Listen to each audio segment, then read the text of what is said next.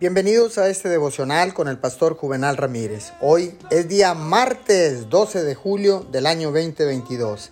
La palabra dice en primera de Tesalonicenses 5, 16 al 18. Estad siempre gozosos, orad sin cesar, dad gracias en todo, porque es la voluntad de Dios para con vosotros en Cristo Jesús. Déjeme decirle que Dios se pone a trabajar cuando ve que usted tiene una mente decidida. Su termostato está programado según las promesas de Dios, en fe, en restauración, en sanidad, en victoria. Puede que no suceda de la noche a la mañana, pero Dios es fiel y Él hará lo que prometió.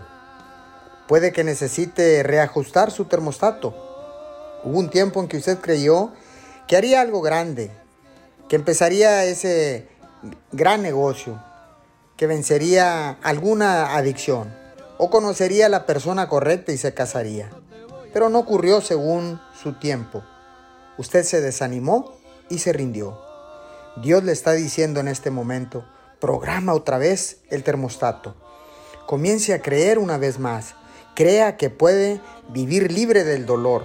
Crea que puede mudarse a esa casa más bonita. Crea que Dios está haciendo que las personas correctas se crucen en su camino mantenga programado el termostato, tenga una mente decidida.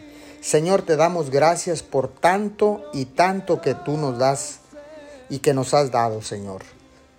Ahora sé que la gratitud es algo que a ti te agrada.